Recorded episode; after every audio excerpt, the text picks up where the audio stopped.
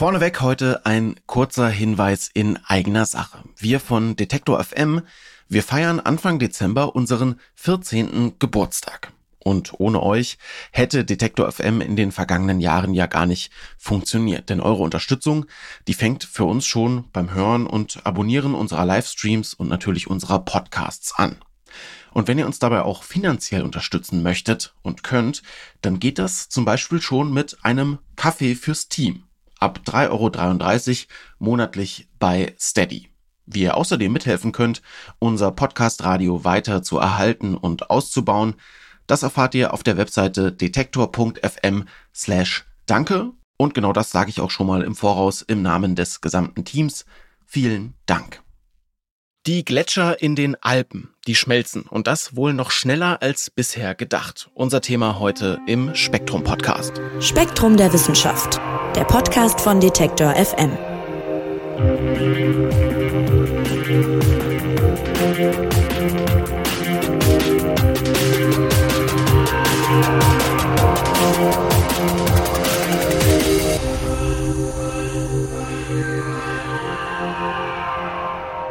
Die Klimakrise, die ist ja ein sehr abstraktes Problem. Also vielen erscheint immer noch wenig greifbar, was da so auf uns zukommt und manchmal fällt es schwer, sich das alles so vorzustellen. Dann wiederum hat man aber manchmal so Hitzesommer wie in den vergangenen Jahren sehr oft. Man hat Extremwetterereignisse und so weiter und dann wird einem doch so langsam klar, was uns da blüht. Ganz deutlich werden die Folgen der Erderwärmung ja auch an den großen Eisflächen auf unserem Planeten. Die Gletscher, die verschwinden weltweit und auch hier bei uns ganz in der Nähe, nämlich in den Alpen zum Beispiel. Da schrumpfen sie mit jedem Jahr weiter und manche, die verschwinden für immer. Wie Beobachtungen zeigen, geht das womöglich sogar schneller als bislang vermutet. Spektrum der Wissenschaft hat sich das deshalb für die aktuelle Ausgabe mal angeschaut. Und bei mir zu Gast heute im Podcast ist Verena Tang, Redakteurin bei Spektrum der Wissenschaft. Hallo Verena. Hallo Marc. Ja, Verena, erstmal kurz vorneweg. Was ist denn eigentlich genau ein Gletscher konkret? Also nicht jede Eismasse ist ja jetzt gleich ein Gletscher, oder? Ja, ein Gletscher entsteht ganz grob gesagt erstmal, wenn es schneit und wenn dieser Schnee dann über lange Zeit nicht schmilzt. Das heißt, er wird dann über die Jahre erstmal zu Firn gepresst. Das ist quasi so eine, so eine dickere, dichtere Art von Schnee. Und wenn es da immer weiter drauf schneit, jedes Jahr aufs Neue und der im Sommer eben nicht schmilzt, dann drückt dieser neue Schnee auf diese bereits gefrorene Masse immer mehr drauf und dann wird die irgendwann zu Eis. Dann entsteht so ein ganz eine dicke Eisschicht. Also ähm, das sieht man zum Beispiel, wie du gesagt hast, in den Alpen, ähm, in den ganzen großen Hochgebirgen, aber eben auch an der Antarktis und in der Arktis. Und so ein Gletscher kann ziemlich groß werden. Also die können mehrere, zig, mehrere hundert Meter dick sein, diese Eispanzer, und die können auch äh, mehrere Kilometer lang werden. Wenn man jetzt gerade von den arktischen oder antarktischen Eispanzern spricht. Und eben auch die Gebirgsgletscher in den Alpen, die können eben auch mehrere hundert Meter dick werden, die sind mehrere Kilometer lang. Und das Besondere an so einem Gletscher ist eben auch, Glaziologen sagen, er fließt. Also so ein Gletscher bewegt sich unter seinem Eigengewicht stetig nach unten, der fließt quasi ganz, ganz, ganz langsam talabwärts. Und Glaziologen, du hast es gerade schon angesprochen, das sind also die Leute, die Gletscher erforschen und das passiert schon relativ lange. Und da habe ich bei der Lektüre von Spektrum der Wissenschaft erstmal was gelernt, nämlich der beste Zeitpunkt, um einen Gletscher zu erforschen und zu vermessen zum Beispiel, der liegt zwischen dem Ende des Sommers und dem Beginn des Herbstes. Warum denn? Ja, so also schreiben das die beiden, die den Artikel verfasst haben. Das sind tatsächlich zwei Glaziologen aus Italien, die auch in den Alpen immer wieder selbst aktiv sind und ähm, Gletscher vermessen. Und das Spannende ist, bei so einem Gletscher will man ja wissen, wie wächst oder wie schrumpft der. Das heißt, ähm, man guckt möglichst um eine relativ fixe Zeit ähm, im Jahr, wie weit, wo befindet er sich, wie weit ist er vorgerückt oder wie weit hat er sich vielleicht zurückgezogen. Jetzt sieht man natürlich am ehesten, wie weit er sich zurückgezogen hat, wenn eben die Sommerschmelze vorbei ist. Das heißt, er ist quasi an seinem kleinsten Punkt, aber es hat noch nicht begonnen, wieder drauf zu schneien. Das heißt, er ist noch nicht wieder größer geworden. Das heißt, diese paar Tage so quasi, nachdem der Sommer vorbei ist und bevor es dann eben wieder kalt wird, da kann man dann am besten schauen, okay, wo ist der Gletscher, wo ist die Gletscherzunge, wo befindet die sich? Und wie dick ist das Eis? Und dann kann man eben darauf schließen, wie viel Masse dieser Gletscher im letzten Jahr verloren oder gewonnen hat. Und die Gletscher, die sind im Zentrum der Forschung, was auch die Klima- und Erderwärmung angeht. Und gucken wir doch mal auf die Alpengletscher. Mal vorneweg gefragt, sahen die schon immer so aus wie heute? Nee, die sahen nicht schon immer so aus wie heute, um die Frage erstmal zu beantworten. Ja, also die alten Gletscher sind tatsächlich diejenigen Gletscher, die am besten erforscht sind. Also seit, mm, ja, seit grob 100 Jahren gibt es dazu wirklich Daten, also Leute, die hochgehen in die Berge, die sich die einzelnen Gletscher anschauen. Es gibt heute ungefähr 5000 Gletscher in den Alpen, also eine ganze Menge. Die Fläche, die vereist ist, die hat allerdings in den letzten Jahrzehnten abgenommen. In den 1970er Jahren waren es noch so 4.500 Quadratkilometer, die vereist waren in den Alpen. Im Jahr 2003 waren es noch 2000 und 2010 noch 1800 Quadratkilometer. Also die alten Gletscher schrumpfen, das hast du ja auch schon ganz am Anfang gesagt. Ja, und zwar massiv. Das ist ja schon, ja schon Zahlen, die erstmal aufhorchen lassen. Dann kommen unsere Glaziologen also zum Einsatz. Ich stelle mir das jetzt so vor, die ziehen irgendwie ihre Stiefel an und ihre warmen Klamotten und steigen dann mit, weiß ich nicht, Messinstrumenten beladen oder so den Berg rauf, um dann zu vermessen, was da oben eben der Fall ist, um den Zustand einzuschätzen. Erzähl mal, wie geht man denn dabei vor?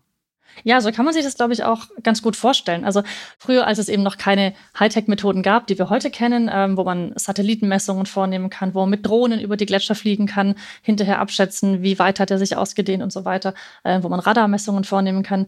Ähm, so ein ganz das sind ja so die neuen Methoden, aber ganz Basics äh, sind früher wirklich ein Maßband und ein sogenannter Absteckstab gewesen. Das heißt, die, die Glaziologen gehen quasi wirklich den Berg hoch, gehen bis eben an den Rand des Gletschers ran und messen dann eben anhand bestimmter Fixpunkte im Gelände, wie weit ist jetzt der Gletscher, die Gletscherzunge noch von diesen Fixpunkten entfernt, um dann eben zu lokalisieren, wo ist die genau. Es gibt dann solche Absteckstäbe, die steckt man an dafür vorgesehenen Punkten in den Gletscher, also in das Eis rein und kann dann eben daraus sehen, wie dick ist das Eis noch. Und anhand dieser Messungen kannst du dann eben abschätzen, wie viel Eisvolumen hat dieser Gletscher. Die verwendest du heute auch noch, aber du kombinierst sie eben dann mit moderneren Methoden, um dann eben genauer abzuschätzen, was für eine Masse haben die Gletscher. Und seit Anfang der 80er Jahre haben sich das Klima und somit auch die Gletscher auf eine Einbahnstraße begeben. Das schreibt ihr so in Spektrum der Wissenschaft. Was meint ihr denn damit? Und was sehen wir seitdem? Das fand ich ganz interessant zu lesen oder mir nochmal in Erinnerung zu rufen, denn die Forscher, die den Artikel verfasst haben, die schrieben, bis zu den 80ern konntest du eigentlich nicht sagen, wenn du jetzt, ähm, bevor du die Messungen vorgenommen hast, ob der Gletscher wächst oder schrumpft. Und für mich war das so völlig absurd zu lesen, wie ein Gletscher wächst. Ne? Also für mich ist das schon so komplett im Kopf drin, natürlich schrumpfen die Gletscher, ist doch klar. Es ist tatsächlich so, dass sich seit den 80ern die Gletscher nicht mehr wirklich an Masse zulegen. Also früher haben sich diese Jahre einfach abgewechselt, es wurde mal mehr, es wurde mal wieder weniger Eis. Und jetzt ist es eben nicht mehr so. Jetzt gibt es einfach diese Jahre, in denen der Gletscher wächst, die kommen in diesen Statistiken einfach nicht mehr vor. Seit den 2000ern zum Beispiel konnte man am Silvretta-Gletscher, also auch einer von den Alpengletschern, die sehr gut vermessen und sehr gut untersucht sind, kein einziges Jahr mal feststellen, in dem man mehr Eis hatte als im Vorjahr, sondern es wurde immer weniger und es, diese, dieses Schrumpfen, das ähm, beschleunigt sich auch immer mehr. Das heißt, der Gletscher verliert nicht nur jedes Jahr an Eis, sondern er verliert auch jedes Jahr mehr Eis.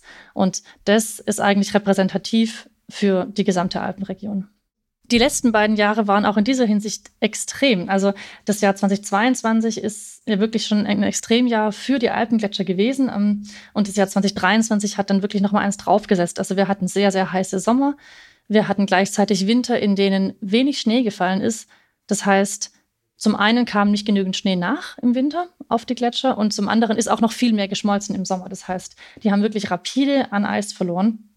Und neulich hat äh, eine Studie zum Beispiel ergeben, dass die alten Gletscher in den letzten beiden Jahren so viel Eis verloren haben wie zwischen 1960 und 1990 zusammengenommen. Also diese Eisschmelze, die ist wirklich im Moment sehr, sehr stark zu spüren. Und bittererweise macht das auch noch die Erforschung und Vermessung immer schwieriger. Inwiefern denn? Ja, genau. Wenn so ein Gletscher sich zurückzieht, dann ist es nicht einfach so, dass da so ein bisschen Eis schmilzt, sondern da entstehen zum Beispiel Gletscherspalten. Das heißt, ich habe auf einmal Gelände, das ist vielleicht unpassierbar. Ich komme da vielleicht nicht mehr richtig durch. Es ist auch gefährlich geworden. Ne? Es gibt ja Bruchstücke von Eis, die dann darum stehen, ähm, vielleicht abzus sich abzuspalten drohen. Also es ist einfach gefährlicher, dahin zu gehen. Dann ist unter diesen Gletschern eben ja auch Permafrost, also gefrorener Boden, seit, seit vielen Jahren gefrorener Boden. Wenn der jetzt langsam taut, dann wird der instabil. Das heißt, ich kann vielleicht dieses Gelände gar nicht mehr richtig begehen, so wie ich es begehen müsste. Vielleicht ist auch einfach der gesamte Endbereich von so einem Gletscher weggebrochen. Dann kann ich also gar nicht mehr gescheit vermessen, wo ist der Gletscher überhaupt. Also das Ganze macht eben auch die, ähm, die Erforschung schwieriger. Das stimmt, ja. Interessant fand ich auch, dass ihr sagt, umso mehr muss man jetzt auch anfangen, Gletscher nicht nur von außen äh, zu betrachten, sondern auch von innen. Denn auch da sind solche Entwicklungen sichtbar. Aber das stelle ich mir irgendwie schwierig vor. Ja, stelle ich mir auch schwierig vor, stimmt. Aber es gibt ja Zeichen, die man außen sehen kann, wo man, die darauf hinweisen, dass innen was im, äh, im Gletscher passiert. Und das fand ich, also ich muss sagen, ich fand selbst ähm, die Bilder recht eindrücklich von so riesigen Eiskesseln. Das kann man sich vorstellen, wie so ein, wie so ein riesiger Wasserstrudel, der gefroren ist. So sieht es aus. Und das sind quasi so kreisförmige Gletscherspalten, die sich bilden, wenn eben der Gletscher langsam von innen ausgehöhlt wird. Das ist auch eine Sache, die zunehmend passiert in den alten Gletschern, dass eben die Gletscher von innen ausgehöhlt werden, weil das Schmelzwasser, das oben auf dem Gletscher ist, das fließt normalerweise in sogenannte Gletschermühlen, fließt dann in den Gletscher hinein und dann aus dem Gletscher unten raus. Ganz, also jetzt mal ganz salopp gesagt, ne? Ähm, als Schmelzwasser dann. Und das Problem ist, ist, dass die sich im Sommer eben vergrößern, klar, weil eben mehr Wasserdruck da ist. Diese Schmelzkanäle werden immer größer. Und im Winter rückt dann eben das Eis von oben nach vom Gletscher und dann schließen die sich wieder. Nur wenn jetzt eben nicht mehr genügend Eis nachrückt im Winter, dann schließen sich diese Kanäle nicht mehr und dann wird diese ganze Sache sehr instabil. Und was sich eben jetzt ausbildet, sind dann zum Teil so große Höhlen, also wirklich anscheinend meterweite, auch zum Teil meterhohe Höhlen, die ähm, im Gletscher sind. Und wenn dann die Decke einstürzt und sich quasi so eine riesige runde Decke auf einmal hinabsinkt, dann entstehen eben diese kreisförmigen Gletscherspalten, diese Eiskessel das sieht gigantisch aus, aber es, ähm, es ist ein, ja, es ist quasi so ein bisschen so ein Warnzeichen, ne? das einfach zeigt, okay, hier ist was im Gange, hier kollabiert ein ganzes System und ähm, es wird jetzt immer schneller gehen.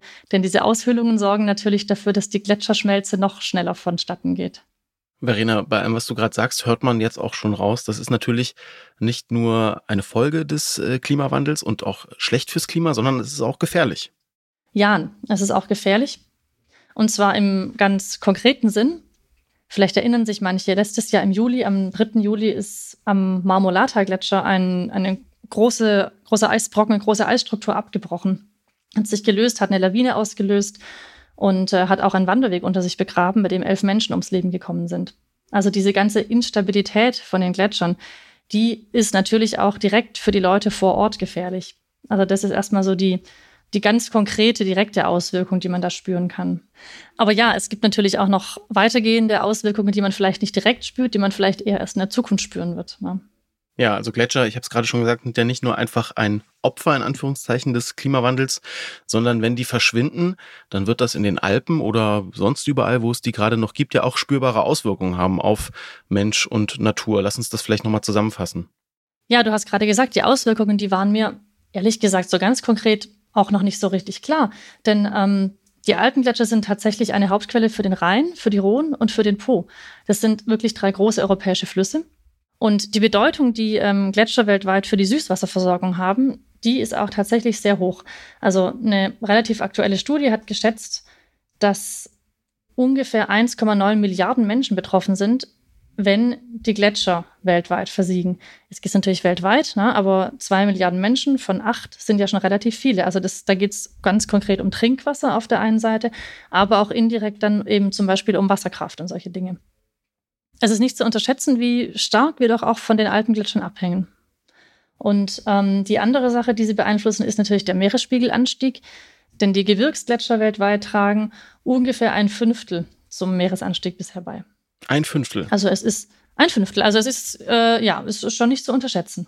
Und jetzt haben wir so viele Hiobs-Botschaften gehört, was die Gletscher angeht, wie es leider so oft äh, bei Klimathemen ja aktuell ist. Deshalb finde ich es immer ganz wichtig, zum Ende hin auch nochmal zu sagen, da ist nicht alles äh, verloren. Und das schreibt ihr auch in eurem Artikel, ja. Also wo, wo ist denn noch Potenzial, wo kann man noch was tun? Ganz klar zeigt sich gerade bei diesen Alpengletschern eben auch, wie wichtig jedes Zehntel Grad ist, dass sich eben die Erde nicht erwärmt. Ja, also nur wenn man jetzt sagt, wir schaffen vielleicht die anderthalb Grad nicht, heißt es nicht, wir können die Hände in den Schoß legen und sagen, dann ist alles, alles verloren, dann ist alles egal, sondern es lohnt sich wirklich da, um jedes bisschen zu kämpfen, dass wir verhindern können an Erwärmung. Und ich glaube, gerade eben an so konkreten Beispielen, wie es hier die Alpengletscher, die ja wirklich vor unserer Haustür sind, sieht man, also nur weil einer jetzt quasi weg ist, heißt es nicht, alles ist verloren, denn man, es lohnt sich wirklich darum zu kämpfen, dass eben ein Teil davon bestehen bleibt. Ja, die Gletscher schmelzen und zwar immer, immer rasanter, sagen Forschende. Das war das Thema heute bei uns in der aktuellen Ausgabe vom Spektrum Podcast und auch in Spektrum der Wissenschaft. Die könnt ihr im Zeitschriftenhandel oder online auf spektrum.de kaufen. Da gibt's das Thema nochmal ausführlich und, wie Verena vorhin gesagt hat, auch mit sehr eindrücklichen Bildern von diesen Gletschern. Also wer da nochmal genauer nachschauen will und ein paar Bilder sehen will, schaue eben in die aktuelle Ausgabe von Spektrum der Wissenschaft. Verena, dir sage ich vielen, vielen Dank, dass du uns mitgenommen hast in die Alpen. Gerne. Und auch euch vielen, vielen Dank fürs Zuhören, nämlich seid gerne auch nächste Woche wieder dabei. Dann gibt's eine neue Ausgabe vom Spektrum Podcast. Mein Name ist Marc Zimmer und ich sag Tschüss und macht's gut. Spektrum der Wissenschaft, der Podcast von Detektor FM.